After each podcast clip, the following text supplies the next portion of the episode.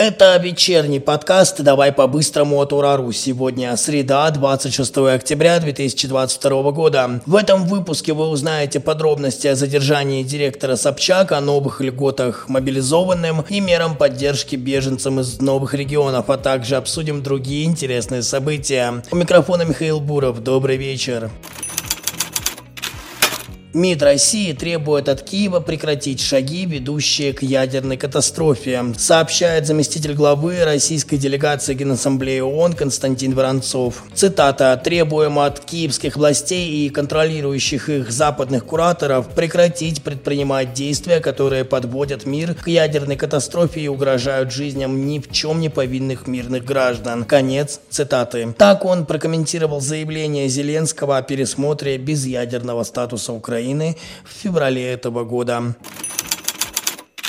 А вот новые подробности о мобилизации. Отцов детей-инвалидов не будут призывать в рамках частичной мобилизации. Об этом сообщила глава Комитета Госдумы по делам семьи, женщин и детей Нина Останина. Теперь отсрочку предоставят вне зависимости от числа детей в семье. Раньше можно было получить отсрочку только если у вас трое и более детей, и один из них с инвалидностью. Кроме того, Министерство обороны России решило освободить от мобилизации мобилизация отцов двух детей при условии беременности жены третьим ребенком. Срок беременности должен составлять не менее 22 недель. Но на этом новости по этой теме не заканчиваются. Добровольцы, которые участвуют в спецоперации на Украине, получат статус ветерана боевых действий, а раненые в ходе боев могут претендовать на получение статуса инвалида боевых действий. Такой законопроект поддержало правительство России.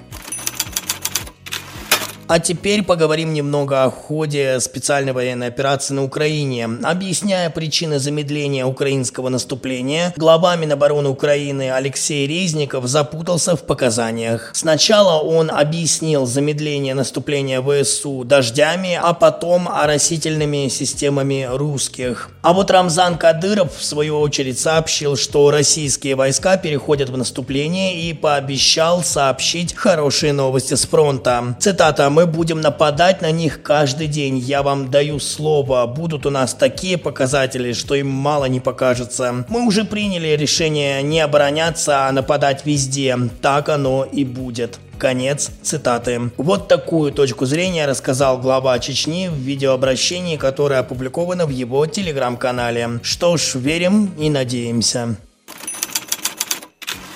В Госдуме в это время решили поддержать всех беженцев из новых регионов России жильем. Там выдвинули инициативу, чтобы раздать жилищные сертификаты на условиях социального найма. Сейчас это доступно только переселенцам из Херсонской области, им выдают квартиры в Краснодарском крае и Ставрополье. Планируется разрешить покупать квартиры у девелоперов как на первичном, так и на вторичном рынке недвижимости. Как мне кажется, на рынок нашей российской недвижимости недвижимости эта идея сыграет только положительно, потому что скомпенсирует просадку в спросе. В любом случае, выводы будем делать после введения этой инициативы.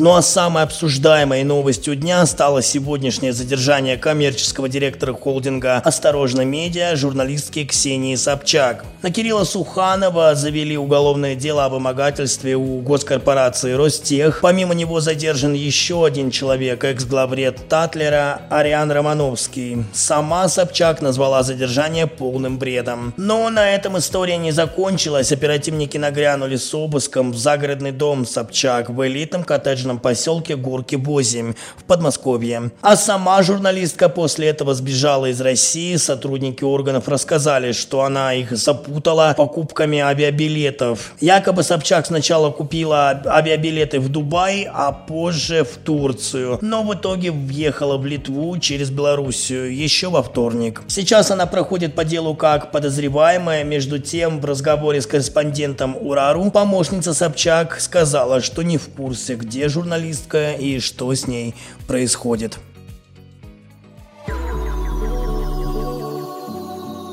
Это все самое важное, о чем мы хотели вам сегодня рассказать. Напомню, что еще больше новостей вы можете прочесть на нашем сайте ura.news. Подписывайтесь на наши каналы в Телеграм и YouTube. Также подпишитесь на наше сообщество ВКонтакте. И спасибо за то, что слушаете наш подкаст на Яндекс Музыке. Ну а я прощаюсь с вами до завтра. Не забывайте, что здесь мы обсуждаем самые яркие события дня. Это был подкаст «Давай по-быстрому» и Михаил Буров.